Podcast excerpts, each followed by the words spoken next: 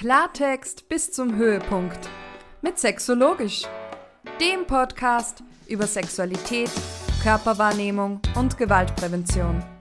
Mein Name ist Magdalena und ich nehme kein Blatt vor den Mund. Offen, ehrlich, knallhart und trotzdem mit ganz viel Gefühl. Hallo und herzlich willkommen zu einer neuen Folge von Sexologisch heute. Ich freue mich riesig. Wir haben dieses, dieses Gespräch schon so lange geplant und endlich ähm, finden wir beide die zeitlichen Ressourcen dafür. Hallo Melanie, schön, dass du da bist. Hallo Magdalena, danke für die Einladung. Manchen kommt die Stimme vielleicht bekannt vor. Ja, das ist Melanie Büttner ihr kennt sie vielleicht auch aus dem Podcast von Zeit Online, ist das normal?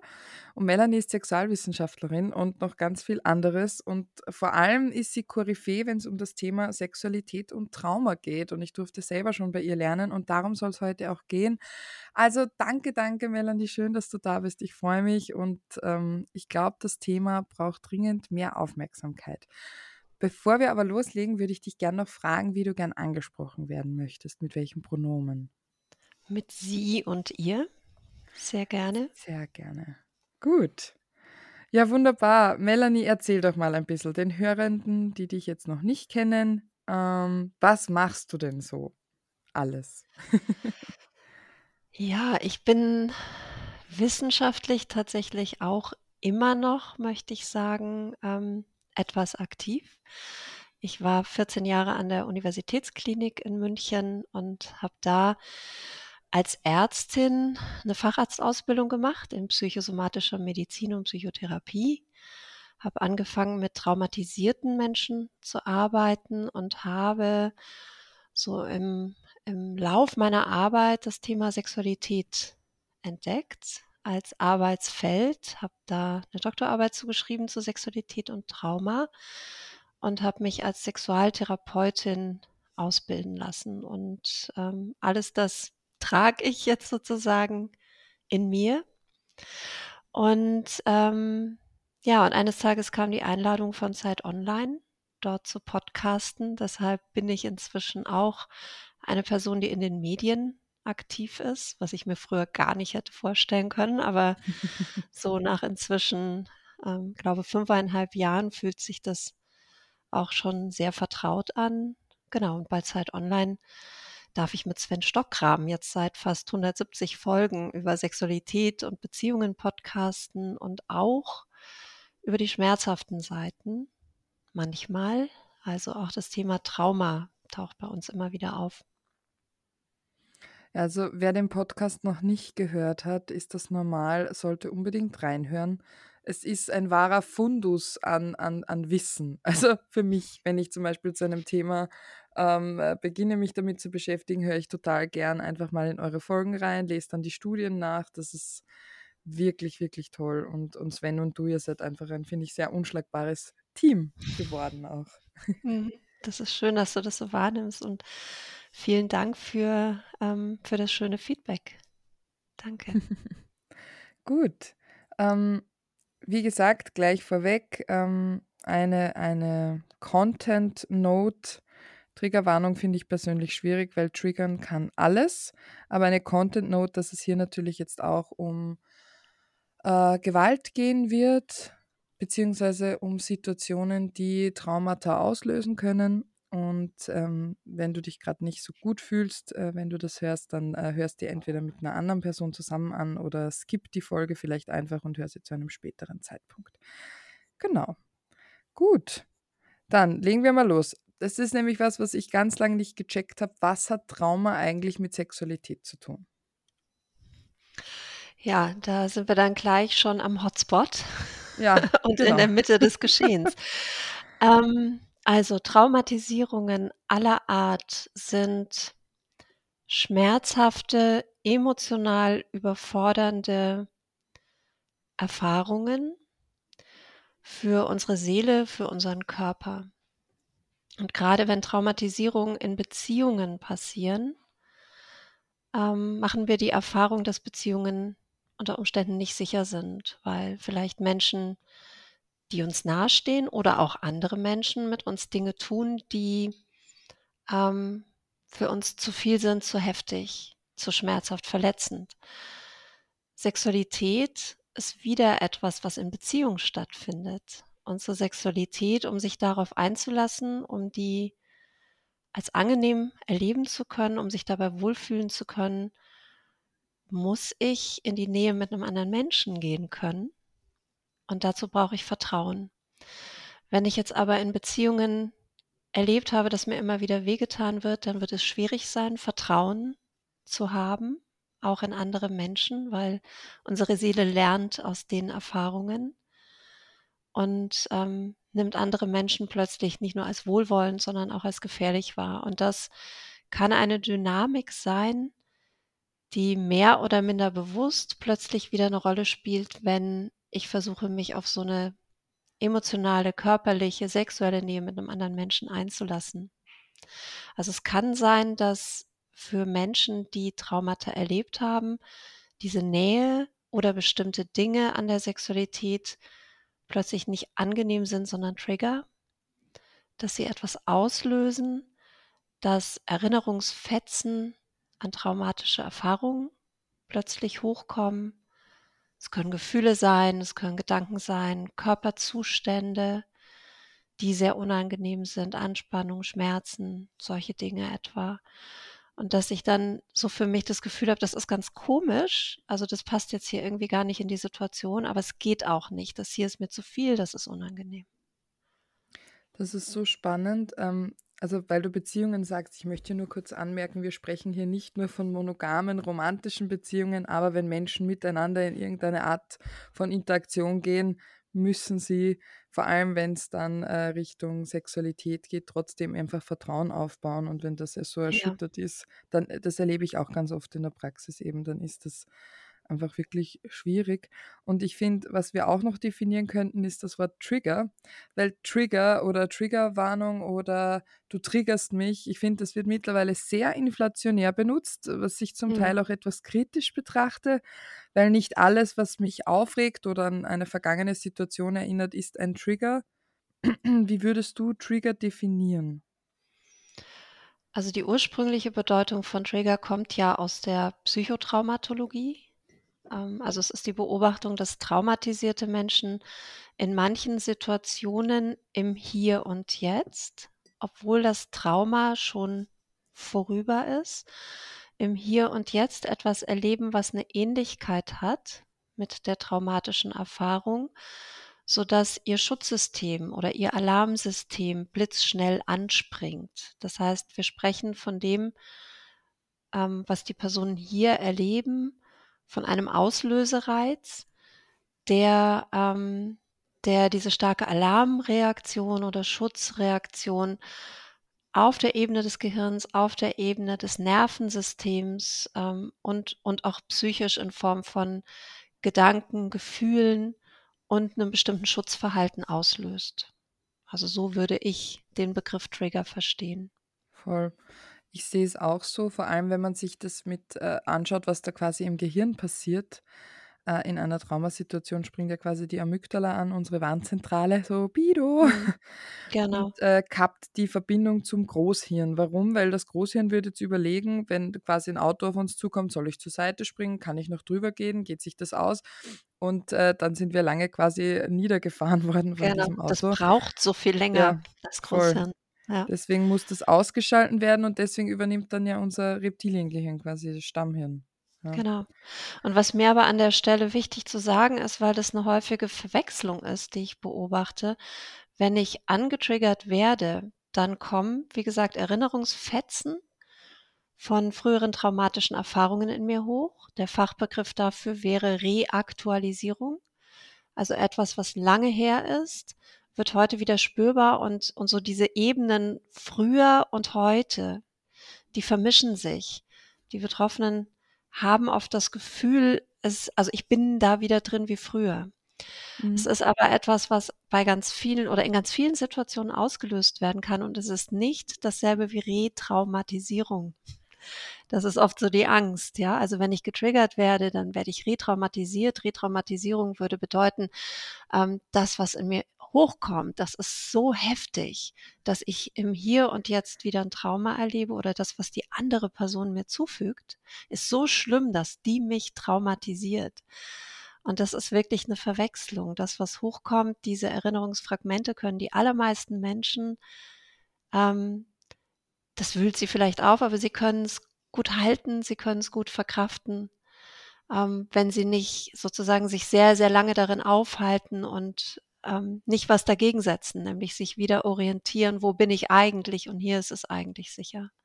Mhm. Ich finde, das ist auch ganz wichtig, weil da wird ja überhaupt nicht unterschieden. Also das Retraumatisierung und Reaktualisierung. Und das ist ja was, was uns in der, in der Beratung oder Therapie ja auch immer begleitet. Dürfen Menschen quasi von ihren traumatischen Erlebnissen berichten, weil, oh Gott, sie könnten ja retraumatisiert werden. Genau. Ähm, und ich finde, da verhindern wir ganz häufig, dass äh, Dinge heilen dürfen. Also ich habe ja keinen Heilungsanspruch, aber ähm, dass, wenn Menschen sich schon quasi jemandem öffnen und die Person das dann komplett abblockt, so, nee, du darfst mir davon nicht erzählen, weil dann könntest du ja retraumatisiert werden und ich kann das nicht halten, dann ähm, finde ich das fast noch schlimmer, als wenn hm. man einfach nur da sitzt und zuhört. Absolut. Ja. Also Behutsamkeit ist da wichtig, gute Dosierung, die Sorge um die andere Person ähm, finde ich auch total adäquat, aber ähm, so wie du es jetzt schilderst, kann das auch passieren, dass man eher eine unterlassene Hilfeleistung dann vorfindet. Ja, wenn Menschen sagen, aber ich habe den Eindruck, das wäre jetzt wichtig, ähm, finde ich es auch wichtig hinzugucken. Mhm. Kann man das anbieten? Und wenn ja, in welchem Rahmen? Also es ist eher für mich die Frage, was ist ein Rahmen, der behutsam genug ist und dosiert genug ist, um sich dem zuzuwenden? Genau, und kann man, äh, wenn man davon weiß, kann man eventuell auch ähm, irgendwas vereinbaren, was man tun kann oder welches Thema man eröffnen kann, wenn man merkt, es ist zu viel oder dass es voll in Ordnung ist, einen Themenwechsel einfach reinzuwerfen, ohne dass äh, dem weiter nachgegangen wird. Ähm, ja. Aber ich finde das interessant mit, mit den äh, Triggerpunkten, weil das Spannende ist ja, dass unser Hirn, wenn es uns diese, diese Dinge wieder quasi in, nach vorne wirft. Also ich, ich sehe das so, das ist ja quasi eine Erinnerung, die nicht datiert ist. Das heißt, weil unser Großhirn da ja nicht quasi ähm, mitarbeitet und das klebt gern Etiketten, sage ich immer, wenn ich, äh, wenn es um die Vermittlungsarbeit geht, auch äh, bei Klientinnen. Das klebt gern Etiketten mit Datum und Tag und das ist dann eine Erinnerung, die kein Datum und kein Tag und keine Uhrzeit hat. Deswegen, ähm, wenn uns irgendwas daran erinnert oder eben triggert, und das kann wirklich alles sein, korrigiere mich, aber ich finde, es kann ein Geruch sein, ein Satz sein, eine Person sein, eine Situation, das kann wirklich alles sein. Deswegen finde ich auch eben diese Trigger Warnings so schwierig, weil eigentlich müsste ich überall immer permanent Trigger Warning genau. sagen, weil für jeden Menschen kann alles irgendwie ein Trigger sein, je nachdem, was die Person erlebt hat. Ähm, aber das schwebt dann quasi so lose im Raum und ist deswegen so krass bedrohlich oft, weil wir nicht, eben weil du ja, das hast du schon gesagt, dass wir das jetzt im Hier und Jetzt aber genauso intensiv fühlen wie damals, weil es nicht datiert ist. Ja. Mhm. Genau. Und für mich stellt sich auch immer die Frage, wer hat die Verantwortung an der Stelle, ne? Also, ich finde das also, gerade so im Umgang mit Medien, ich finde das schön, wie du das gemacht hast eben mit der Content Note, darauf hinzuweisen, dieser Content kommt. Und ich denke, damit, ähm tust du deiner Verantwortung Genüge, indem du die Person aufmerksam machst, hier könnte etwas kommen, was für dich intensiv wird. Aber Triggerwarnung, also manchmal bekomme ich das so mit, dass da auch so Vorwürfe geäußert werden, ihr müsst eine Triggerwarnung machen, weil wenn es mir schlecht geht, weil ich diesen Content bei dir wahrnehme, dann bist du schuld. Jetzt ein bisschen überzogen dargestellt. Mm, Das sehe ich nicht so. Ne? Also jede Person hat wahrscheinlich irgendwo mehr oder minder ihre Trigger weil jede Person schon unangenehme Erfahrungen oder verletzende Erfahrungen machen musste. Ähm, aber die Verantwortung dafür, wie ich fühle und wie ich mit dem Gefühl umgehe und ob ich mich mit dem auseinandersetzen möchte, ob ich damit arbeiten möchte, die, ähm, die ist doch bei mir, oder Mhm. nicht? Ich glaube auch, weil halt niemand Gedanken lesen kann. Ähm, Genau. und manchmal überschreiten wir Grenzen aus Versehen, unabsichtlich, weil es uns nicht klar ist, aber manchmal begeben sich Menschen auch ja in Situationen, selbst wenn man vorher die Info gibt, kann es trotzdem sein, dass sich Menschen reinbegeben, weil sie sagen: „Ich bin stabil genug“ und dann merken: „Ups, äh, Genau. äh, und das ist okay, aber dann ist es, äh, die Verantwortung von der Person und dann kann man nur schauen, was was hilft einem, wieder runterzukommen. Also, Mhm. sich wieder im Hier und Jetzt zu sammeln und zu finden. Mhm. Ähm, aber was mich interessieren wird, ist weil das ist ja, finde ich, trotzdem noch es kommt jetzt langsam, also, ich finde, es wird jetzt immer interessanter und immer mehr wahrgenommen, aber generell auch Traumapädagogik ist ja auch eine sehr junge Disziplin. Ähm, und ganz viele Menschen sind halt spezialisiert auf das eine oder das andere, Sexualität oder Trauma. Und jetzt haben wir aber ganz häufig Menschen, bei denen beides 'n Thema ist. Und das ist dann Mhm. schwierig. So ist es. An der Schnittstelle gibt's noch nicht so viele Menschen, die da Unterstützung anbieten. Da darf sich noch was entwickeln. Absolut. Du bildest ja auch Leute aus in dem Bereich, beziehungsweise habe ich auch schon Weiterbildungen bei dir besucht, die ich sehr genossen habe. Und was mir natürlich als Sexokorporellerin sofort aufgefallen ist, ist dieser Bezug auch zum Körper. Das war mir so lange nicht klar, wie krass, äh, sich Trauma auch auf den Körper und vor allem zum Beispiel auch auf den Beckenboden auswirken. Mhm. Unglaublich. Definitiv. Soll ich 'n bisschen was dazu erzählen, Gerne, Magdalena, oder wollen wir bitte, ich bin super gemeinsam neugierig. Ja, ja, erzähl und ich ergänze mit meinen Ja, Erfahrungen. ja, sehr gerne. Trauma ist ja 'ne Erfahrung, die nicht nur die Psyche betrifft, sondern auch den Körper. Und Sexualität ist genauso etwas, was Körper und Psyche betrifft. Das heißt, es ist eigentlich nur logisch, dass, wenn 'n traumatisierter Mensch in die Sexualität wieder geht, dass das diese beiden Ebenen beinhaltet, also, dass auf beiden Ebenen etwas erlebt werden kann, was unangenehm ist. Und bei traumatisierten Menschen ist es ganz oft so, dass sie in Situationen, wo sie, jetzt nenne ich das Wort, getriggert werden, also, wo ihnen etwas begegnet im Hier und Jetzt, zum Beispiel in der körperlichen Nähe mit 'nem anderen Menschen, in der Sexualität, dass in dem Moment, ähm, als ein Teil der Schutzreaktion, die der Organismus anwirft, auch der Körper mit reagiert. Und so 'ne ganz typische Schutzreaktion, die jeder Mensch, ähm, in seinem System trägt, die in bestimmten Momenten, wo sich ein Mensch bedroht fühlt, anspringen kann, ist die sogenannte Fight-Flight-or-Freeze-Reaktion. Also, im Moment der Bedrohung, egal ob wir jetzt auf der Autobahn sind und uns 'n Auto entgegenkommt und es grade jetzt real ist, diese Bedrohung, oder ob ich 'ne Bedrohung empfinde, weil 'ne Reaktualisierung läuft, also, Traumafetzen in mir hochkommen, Erinnerungsfetzen in mir hochkommen.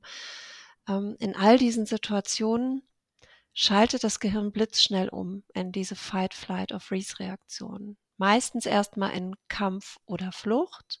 Und wenn das keine Option ist, dann kommt die, ähm, Erstarrung oder so, das Einigeln, könnte man sagen. Mhm, Und mhm. das Spannende ist, für alle diese Reaktionen, für diese 3 Reaktionen aktiviert der Körper die Muskulatur maximal. Und zwar nicht nur im Bereich des Beckenbodens, den du schon angesprochen hast, sondern es ist in der Regel so 'n Ganzkörperding. Manche Menschen spüren das richtig, andere, ähm, sind sind sozusagen in ihrer Körperwahrnehmung haben sie den Fokus nicht so sehr auf sich selbst und spüren das vielleicht nicht, aber, ähm, der ganze Körper spannt die Beugemuskulatur an, entweder um kämpfen zu können, dafür brauche ich Muskelkraft, richtig? Also, ich muss jemandem die Faust auf die Mhm. Nase schlagen können blitzschnell oder zum Flüchten, ich muss schnell wegrennen können und auch zum Einigeln brauche ich die Beugemuskulatur, damit ich mich klein machen kann und in so 'ne Schutzposition gehen kann. Und der Beckenboden reagiert da mit. Der Beckenboden ist, ähm eine Muskelbindegewebsschicht, durch den mehrere Körperöffnungen durchgehen, eine Vagina, eine Harnröhre, ein Anus beispielsweise oder Strukturen des Penis, wenn ich keine Vagina habe. Und Menschen in der Sexualität spüren oft, dass der Beckenboden angespannt ist, wenn sie Schmerzen erleben. Also wenn sie versuchen, etwas aufzunehmen in die Vagina oder in den Anus und das weh tut. Oder wenn es gar nicht mehr geht. Da sprechen wir von Vaginismus, wenn es um die Vagina geht und nichts eingeführt werden kann, dann ist die Beckenbodenmuskulatur möglicherweise so verspannt, dass es komplett dicht macht. Und ähm, so aus der Logik der Psyche ergibt das total viel Sinn, weil eine Vagina, die verschlossen ist, ist nicht vergewaltigbar. Ja, da geht nichts hinein gegen den eigenen Willen. Das Unglückliche ist nur, dass die Menschen, die das heute in ihrer Sexualität wieder erleben, sehr oft sagen, ja, aber ich habe doch einen netten Partner oder eine nette Partnerin und ich möchte hier gerne was Schönes erleben. Sexualität soll sich gut anfühlen können oder ich wünsche mir Kinder ähm, oder mein Partner, meine Partnerin wünscht sich das so sehr und ich wäre gerne in der Lage, das geben zu können. Und ähm, das löst dann oft ganz viel Verzweiflung aus, so zu merken, mein Körper macht da Dinge, mit denen ich mich unwohl fühle und ich habe aber gar keinen Einfluss darauf. Das ist oft so das Gefühl, so ähm, mein Körper macht was, ich habe keinen Einfluss drauf, da fühlt man sich einfach total hilflos. Ja. Und äh, viele haben auch keine Idee, wie sie das hinkriegen, weil normalerweise oder ganz häufig erleben wir ja, dass wir Einfluss auf unseren Körper nehmen können. Ja? Aber gerade wenn es um Entspannung von Beckenbodenmuskulatur geht, ähm, also einerseits haben viele überhaupt keine Wahrnehmung zu ihrem Beckenboden, dann natürlich zur Muskulatur und dann haben sie oft keine Ahnung, dass ein Großteil der Menschen, die posttraumatische Belastungsstörungen haben, eben Probleme auch mit ihrem Beckenboden haben oder generell äh, mit ihrem Körper auch. Ähm, das heißt, viele versuchen, und die landen ganz häufig dann bei mir, ganz viel über Gespräche zu lösen und ich merke, das ist oft zu wenig. Also es braucht irgendwann dann die, wieder die Verknüpfung oder auch die Verankerung im Körper. Ähm, auch wenn ich den Schutzmechanismus natürlich verstehe, ja, ähm, weil je weniger Wahrnehmung ich habe, umso weniger spüre ich, umso weniger bedrohlich sind solche Szenarien dann, vor allem wenn Gewalt über einen längeren Zeitraum ausgeübt worden ist. Ja. Also es gibt tatsächlich ähm, Menschen, die nicht mehr alleine duschen gehen können, weil sie nicht spüren, ob das Wasser zu heiß oder zu kalt ist. Ähm, weil, das, weil der Körper quasi die Wahrnehmung so krass runterfährt, ähm, weil alles andere nicht möglich wäre, damit zu überleben. Und das ist, also das finde ich einerseits traurig, aber irre beeindruckend, was unser Körper macht. Und ich glaube, ganz häufig geht es auch darum, eine Wertschätzung dem Körper gegenüber, dass das, was er macht, für die Situation damals ja eine total gute Strategie wäre oder gewesen wäre. Aber ähm, diese Hilfsstrukturen, die man sich da aufgebaut hat oder diese Verhaltensweisen, die man unterbewusst macht, in der heutigen, jetzigen Situation oft einfach nicht mehr adäquat und auch nicht mehr brauchbar sind. Mhm. Ähm. Genau. Kann ich dir nur zustimmen, Magdalena? Ich höre gerade ganz gebannt zu. Aber genauso, ja, genauso sehe ich das auch. Also ähm, ich finde das so, so wichtig und auch so hilfreich in, ähm, in der Beratung oder in Therapien, aber auch so für mich selbst als Menschen zu merken, wenn Reaktionen kommen, seien sie nun körperlich oder seien sie auf einer anderen Ebene. Ähm, und, und ich stelle fest, es sind Reaktionen, die eine Antwort sind auf, auf etwas, was ich in der Vergangenheit erlebt habe oder die ähm, ja dadurch, dadurch ausgelöst werden, zu verstehen, dass das früher eine ganz wichtige Aufgabe hatte. Also in manchen Fällen kann man wirklich sagen, diese Schutzreaktionen haben den Menschen das Überleben ermöglicht. Mhm. Manchmal tatsächlich das körperlich-physische ja.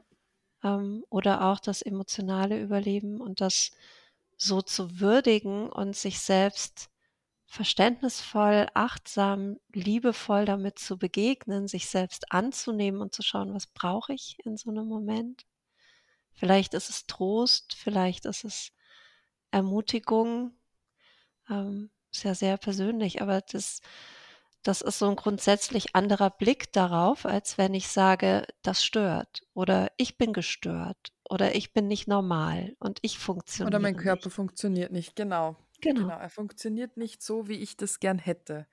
Ja. Ähm, das macht oft ganz viel. Und ähm, also ich glaube generell, dass wir in unserer Gesellschaft äh, einen viel wertschätzenderen, liebevolleren Umgang mit unseren Körpern pflegen sollten. Ähm, da fängt es an. Mhm. äh, und gerade wenn das Thema Trauma ähm, quasi dann noch aufs Tablett tritt oder auf die Bühne kommt, dann äh, muss man, finde ich, noch mehr hinschauen, hinspüren. Dosiert natürlich. Also ich glaube ja, also ich bin der festen Überzeugung, das ist jetzt meine Meinung oder meine Haltung in der Arbeit dazu, dass Dinge erst dann auftauchen, wenn wir bereit sind, sie zu halten. Und dann geht es, finde ich, viel mehr darum, welchen Rahmen kann ich schaffen, wo wir wieder am Anfang wären. Kann ich einen sicheren ähm, Rahmen schaffen, in dem man sich dosiert mit diesen Themen auseinandersetzen kann. Ja. Ja. Aber ja, das ist total spannend. Ähm, was noch immer wieder kommt und wovor ganz viele Menschen Angst haben, ist auch die sogenannte Dissoziation. Kannst du dazu noch ein paar Worte sagen, beziehungsweise was passiert da und ähm, ist das schlimm? Ist das ähm, krass, wenn das in der Therapie passiert oder im Alltag? Ich meine, wir beide wissen es, es passiert häufiger, als man sich vorstellen könnte, aber vielleicht ein kurzes Statement dazu. Ja. Also, in meinen Augen gehört das dazu. Wenn ich mit traumatisierten Menschen arbeite, dann, ähm, wird dissoziiert werden in Gesprächen. Und auch da ist es so, dass, weil wir Trigger nicht vorhersehen können und nicht wissen, welche Worte oder welche manchmal sind es ja auch nicht die Worte von von mir als Therapeutin, die es auslösen, sondern innere Gedanken der Person, Gefühle, die in ihr aufkommen, ähm, die die plötzlich dazu führen dass sie dissoziiert. Also, ähm, vereinfacht gesagt, es gehört zum Geschäft, wenn wir mit traumatisierten Menschen arbeiten. Aber was ist es überhaupt? Das war ja deine Frage, Magdalena. Also, ich Mhm. verstehe Dissoziation als einen weiteren Schutzmechanismus, wie so eine Art Überspannschutz. Wenn die Belastung, die emotionale Belastung, ähm, zum Beispiel durch Bedrohungsgefühle, Ängste oder andere sehr unangenehme Empfindungen die im Organismus spürbar werden, wenn wenn dies diese Dosis zu stark wird, wenn die Person sich dadurch emotional überfordert fühlt, dann setzt die Dissoziation ein. Und, ähm, das kann auf verschiedene Weise passieren. Es gibt Derealisation, das sind Momente, wo man das Gefühl hat: „Oh, irgendwie ich bin jetzt so wie in Watte oder wie in Nebel und, ähm, irgendwie fühlt sich die Situation gar nicht so richtig echt an grade, also gar nicht wirklich real.“ Und dadurch erfolgt sozusagen 'ne Distanzierung von dem Geschehen, ja, sodass es nicht so heftige Gefühle in mir auslösen kann. 'Ne andere Form ist die Depersonalisation. Da könnte es sein, dass ich das Gefühl habe, hm, ich spüre meinen Körper gar nicht mehr so oder mein Körper ist nicht mehr so richtig Teil von mir. Es gibt auch Menschen, die sich selbst von außerhalb ihres Körpers wahrnehmen, die zum Beispiel sagen: „Wenn ich Sex habe, dann sehe ich mir von außen dabei zu, was ich mache.“ 'Ne andere Form sind so Zustände, wo die wo die Menschen merken, jetzt drifte ich irgendwie wie weg und bin gar nicht mehr da. Ich weiß dann auch gar nicht, wo ich bin. Von außen kann das manchmal so aussehen, als ob die Person wie in so 'ner Trance ist.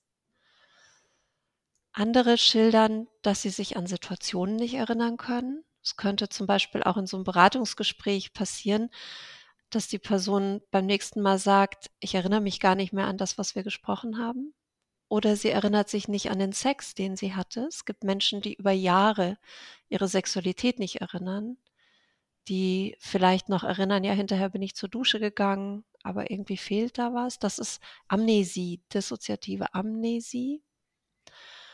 Und die, ähm, ausgeprägteste Form von Dissoziation ist das, was wir teilweise in den Medien dann als multiple Persönlichkeitsstörung gezeigt bekommen. Gibt's ja auch Serien zu, die dann sehr unterhaltsam sind, die es aber nicht ganz realistisch abbilden. Tatsächlich, ähm, ist die Diagnose, die da gestellt wird, ist die dissoziative Identitätsstörung. ich mag den Begriff Störung Mhm. nicht besonders. Mhm. Das merkt man Mhm. gerade, während ich ihn ausspreche, weil ich eben 'ne andere Haltung habe. Es sind es sind Schutzmechanismen. Ähm, dennoch ist es 'ne Diagnose, ähm, auf deren Grundlage man man Leistungen für Therapie erwirken kann und deshalb ist es vielleicht auch sinnvoll. Ähm, aber was ist das überhaupt? Das sind Menschen, die, ähm, vielleicht sogar wahrnehmen, dass sie in manchen Situationen wie in andere Persönlichkeiten reinrutschen, die auch das Gefühl haben, ich habe wie so 'ne Zerrissenheit in mir. In manchen Situationen bin ich ganz anders als sonst und verstehe das gar nicht. Es kann aber auch sein, dass die Person diese Switches gar nicht bewusst wahrnehmen kann, sich aber wundert, weil ihr von ihrem Umfeld dann so Dinge geschildert werden, dass sie so komplett anders sich verhalten hat, ähm, diesmal als beim letzten Mal oder dass sie angesprochen wird auf Situationen, wo sie sich so und so verhalten hat, das und das getan hat und sie weiß davon nichts mehr. Oder sie findet vielleicht Zettel zu Hause, die sie handschriftlich verfasst haben muss, aber kann sich kennt diese Schrift gar nicht wieder. Also, es war sozusagen in 'nem anderen Persönlichkeitszustand ist es geschehen, dass sie diese Notizen gemacht hat und es kann aber nur sie gewesen sein. Oder sie findet Gegenstände in ihrem Zuhause, die sie gekauft haben muss, aber weiß nichts mehr davon. Oder sie blickt vielleicht in den Spiegel und erkennt sich selbst nicht wieder. Also, das Mhm. können Indizien dafür sein, dass, ähm, 'ne dissoziative Identitätsstörung vorliegt. Und Das alles ist das quasi das meiste, also das, ähm wenn's so ganz groß wird, diese Dissoziation, aber es Ja. sind ja ganz viele Stufen davor. Genau, es sind Ja. ganz viele Stufen davor und diese schwerste Form der Dissoziation ist im Vergleich zu den anderen sehr viel seltener und ist aber also, wie es häufig so ist, je schwerer ausgeprägt die Beschwerden sind, die Menschen bei sich beobachten oder die man in der Therapie dann sieht. Also, je schwerer die Traumafolge, desto schwerer war in der Regel auch die Traumatisierung, die dem zugrunde liegt. Also, das sind meistens Menschen, die so etwas haben, für die das Trauma nicht wie 'n einmaliger Autounfall war, sondern da war das Trauma Normalität. Also, nicht etwas, was mich aus der sicheren Normalität fallen lässt, sondern die Normalität war unsicher. Das Mhm. waren vielleicht Mhm. Menschen, die in ihren in ihren engen Beziehungen mit ihren Eltern, Geschwistern tagtäglich Traumatisierungen erlebt haben zum Beispiel. Ja. Ja, und da fällt dann auch oft das Wort, äh, ritualisierte Gewalt, äh, was ja, Mhm. finde ich, auch noch irgendwie sehr wenig, äh, beforscht ist, weil's einfach auch sehr schwer ist.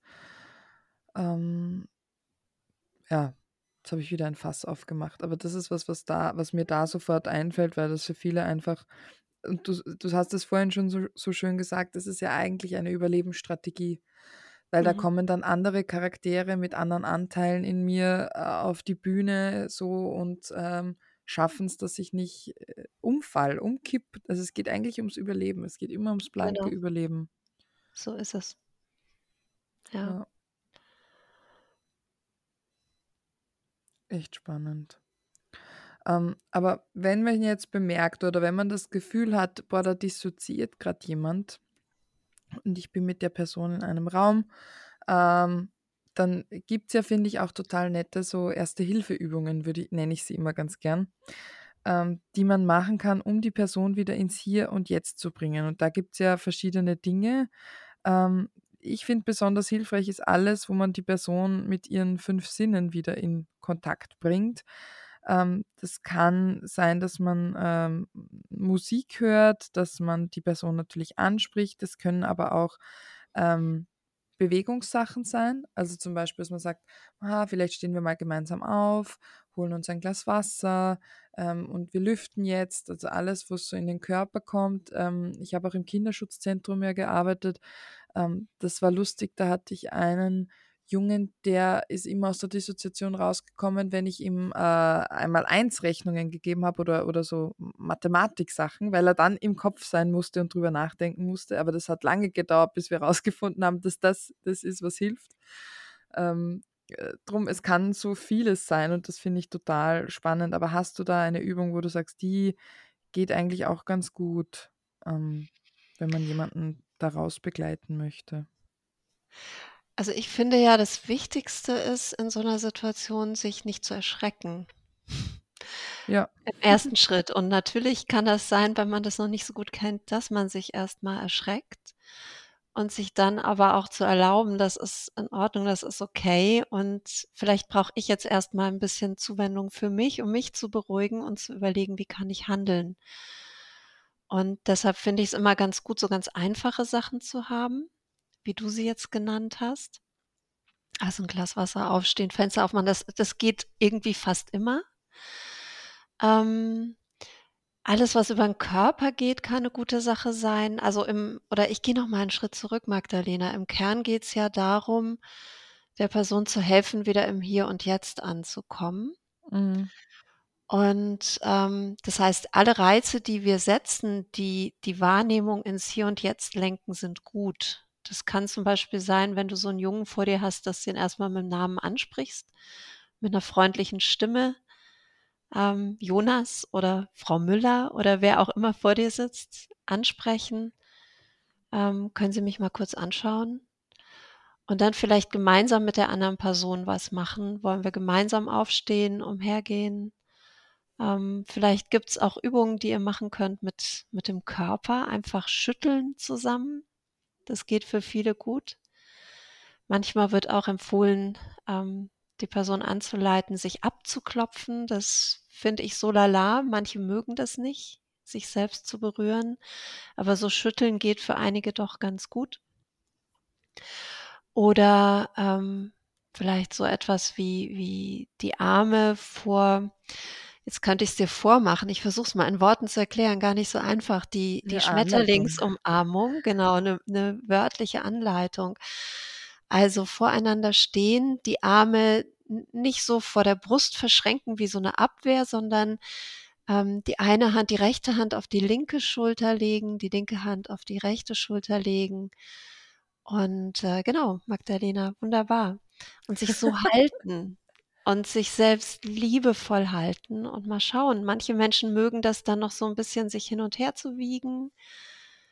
Kinder werden ja auch oft beruhigt, indem man sie wiegt und umarmt. Und wenn die Person grade in so 'nem State sein sollte, dass Trost, liebevolle Zuwendung ihr helfen würde, dann kann das 'ne gute Sache sein. Die Sache mit dem Schütteln, die ich eben erwähnte, also, so springen, stehen, Arme ausschütteln, Beine ausschütteln, ist für manche eher passend in so 'nem Zustand, wo sie das Gefühl haben: „Ich bin so eingefroren“, oder wo vielleicht auch Wut da ist. Also, darauf kann man zum Beispiel auch so bisschen eingehen in den Versuchen, die man da unternimmt. Ähm, genau, und am wichtigsten finde ich tatsächlich die Frage, wenn die Person schon wieder da ist ähm: „Was brauchen Sie jetzt? Was wäre jetzt gut?“ Weil viele Menschen haben schon etwas, die kennen das von sich. Das ist nichts Neues und viele haben schon etwas, wovon sie wissen, dass das wohltuend ist oder das ihnen hilft, jetzt klar zu werden und daran kann man anknüpfen. Also, dieses dieses Interesse dafür, wie wie geht es dir jetzt und was brauchst du jetzt, das hat, finde ich, auch so 'ne heilende Wirkung oder heilsame Wirkung in solchen Momenten. Mhm.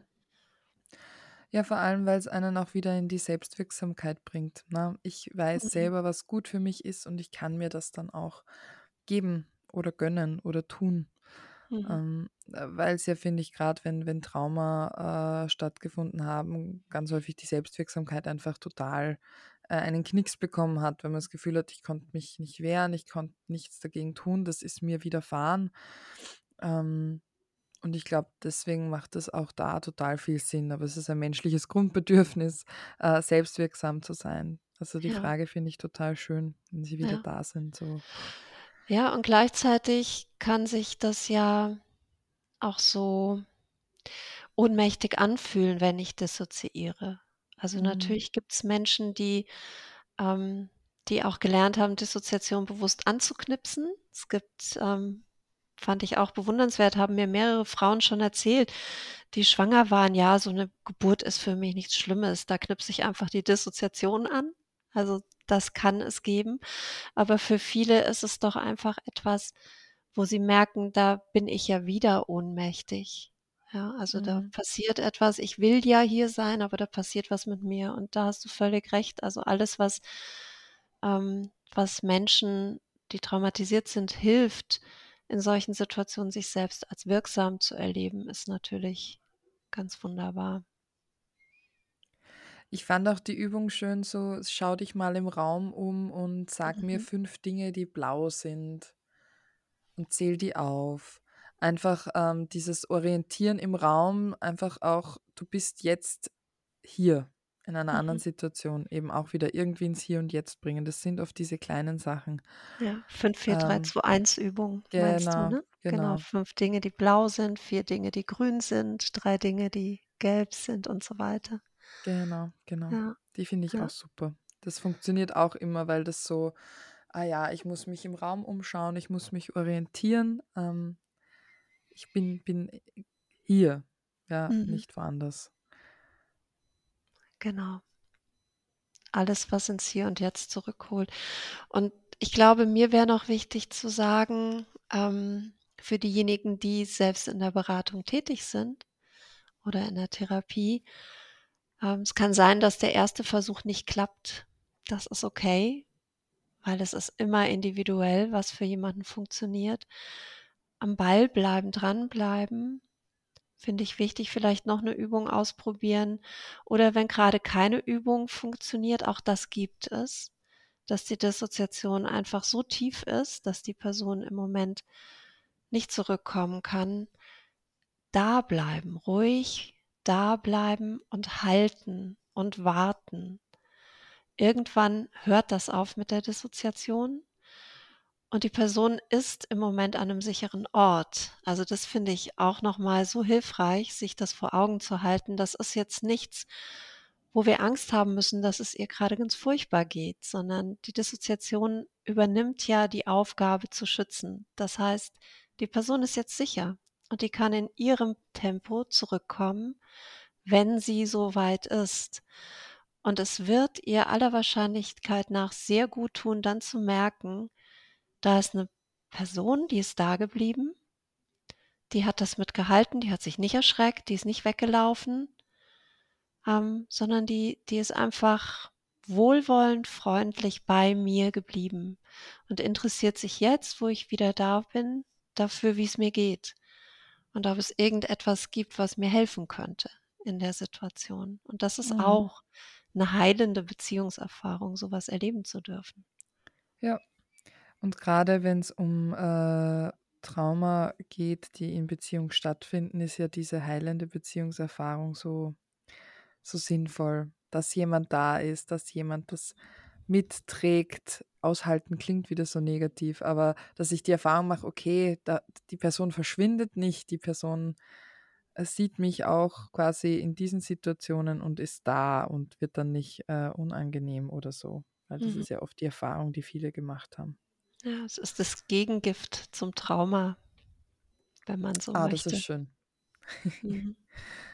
Melanie, mit Blick auf die Zeit, ähm, man könnte natürlich wochenlang dieses Thema besprechen, Mhm. weil's einfach so viel zu wissen gibt und, äh, grade für Fachpersonen finde ich's unglaublich wichtig, denn das sind das, was ganz häufig ist die Leute sind in Traumatherapie, das Thema Sexualität taucht auf, die TraumatherapeutInnen sind oft überfordert, sagen: „Puh, das ist nicht mein Fachgebiet, da muss ich Sie verweisen.“ Dann landen sie bei SexualtherapeutInnen, ähm, die sagen ganz oft: „Boah, Trauma, das ist mir zu heikel, da muss ich verweisen.“ Und ganz häufig, äh, stranden die dann so. Also, es gibt sehr wohl, ähm, auch Duos, die dann miteinander, äh, beraten, wenn uns quasi von den Klientinnen die Erlaubnis gegeben worden ist, dass wir uns austauschen. Das finde ich, ist total sinnvoll.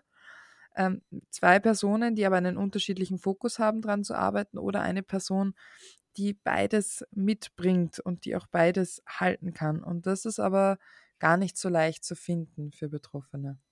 Mhm. Das stimmt. Gleichzeitig, ähm, geht's mir grade so, dass äh, dass ich so glücklich darüber bin, dass ich merke, dass sich immer mehr Menschen fortbilden in dem Bereich. Also, so in meiner Blase nehme ich immer mehr Therapeutinnen und Therapeuten wahr, die sagen, ähm: „Ja, ich erweitere da mein Wissen und biete beides an.“ Also, ich habe den Eindruck, es lohnt sich schon, zu schauen im Netz, was gibt es da inzwischen. Vielleicht muss man sich ein bisschen freimachen davon, dass es immer in der eigenen Stadt ist. Also wenn man in einer Großstadt wohnt, ist die Chance leichter, jemanden zu finden, als wenn man auf dem Land ist. Aber da gibt es inzwischen ja auch Therapeutinnen und Therapeuten, die oder beratende Personen, die ähm, Online-Unterstützung anbieten. Genau. Und man könnte sich natürlich auch selbst fortbilden. Auch das wäre Mhm. möglich. Mhm. Genau. Ich finde das auch spannend. Und ich finde, man kann auch trotzdem gut online arbeiten und Körperarbeit macht einfach auch sehr viel Sinn, Ja. finde ich. Geht auch beides in Ja, Kombination, ne? ja, Ja. genau. Gut.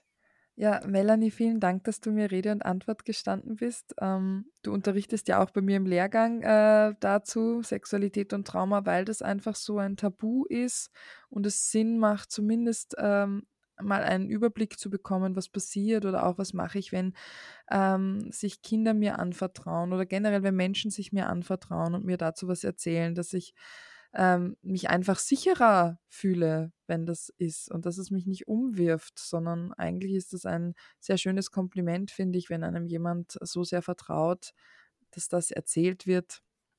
Und wie tue ich dann, wie gehe ich dann damit um? Genau. Was ich jetzt gerade noch denke, ist, ähm, gibt es noch irgendwas, was du den Leuten gern mitgeben möchtest, Melanie? Also irgendeine Info, ein Satz, das dir noch wichtig ist. Ja, mir geht das noch durch den Kopf, was du zuletzt gesagt hast. Also es ist ja, ähm, es ist ja toll, dass sich jemand uns anvertraut mit so einem Thema. Und ähm, mein Anliegen ist es immer zu ermutigen. Also auch wenn du als ähm, Person in der Beratung, als Pädagogin, als Therapeutin noch keine Traumaausbildung hast, kannst du trotzdem wirksam werden. Du kannst auch als Freund, als Freundin oder andere Bezugsperson wirksam werden, ohne dass du alles über Trauma verstanden hast, indem du einfach da bleibst, zuhörst, entgegennimmst, Verständnis signalisierst, mitfühlst und ähm, gerade diejenigen, die in, in unseren Fächern oder in unseren Bereichen tätig sind, Magdalena, man sieht sich ja in vielen Fällen auch wieder. Und wenn ich heute Fragen habe und nicht genau weiß, wie mache ich von hier aus weiter, man kann sich das ja aneignen. Und man kann auch überlegen, wenn ich es nicht bin, die diese Person jetzt dauerhaft begleiten kann, wer könnte das stattdessen tun? Es gibt inzwischen ja doch relativ viele Unterstützungsmöglichkeiten, Beratungsstellen, Therapeutinnen, Therapeuten. Also ähm, ich würde gerne einfach ermutigen wollen, sich da ranzuwagen. Und, ähm, und es geht vielleicht am besten, wenn du dir bewusst bist, du bist hilfreich und du bist wirksam. Einfach alleine schon dadurch, dass du bleibst und dass du zuhörst. Und es braucht nicht immer Taten in so einem Moment. Ja, man muss keinen Fünf-Punkte-Plan vorlegen können. Es braucht auch Mm-mm. keine guten Ratschläge, keine Tipps, denk doch mal so oder fühl doch nicht so. Alles das braucht's nicht. Zuhören und da bleiben ist schon unheimlich viel. Das Mhm. wäre mir vielleicht noch wichtig zu sagen am Ende. Das war doch ein schönes Schlusswort. Wenig ist oft ganz viel. Ja, Ja. Und einfach da sein als Mensch. Mit, mit Mitgefühl, mit einem ruhigen, liebevollen, wertschätzenden Blick auf ja, den Menschen, egal wo er gerade steht. genau so ist es. Mhm. Vielen lieben Dank, Melanie, für deine Zeit und für dein Wissen. Äh, Wir hoffen, euch hat die Folge gefallen. Und äh, wir freuen uns natürlich, wenn ihr uns auf Apple Podcasts oder Spotify bewertet oder fünf Sterne gibt, damit wir noch mehr Menschen erreichen. Teilt die Folge doch auch gern und äh, schickt uns auch gern Rückmeldungen oder Feedback einfach per Mail ähm, an hallo.sexologisch.com. Und dann möchte ich noch sagen, danke Melanie. Ich wünsche dir noch einen wundervollen Tag und euch natürlich auch. Alles Liebe und bis zum nächsten Mal. Tschüss. Danke dir, liebe Magdalena. Tschüss. Ciao. Höhepunkt erreicht. Das war die heutige Folge von Sexologisch, deinem Lieblingspodcast über Sexualität, Körperwahrnehmung und Gewaltprävention. Für mehr Infos schau gerne auf meiner Website www.sexologisch.com oder auf Instagram und Facebook unter Sexologisch vorbei. Schön, dass du heute dabei warst. Ich freue mich auf nächstes Mal.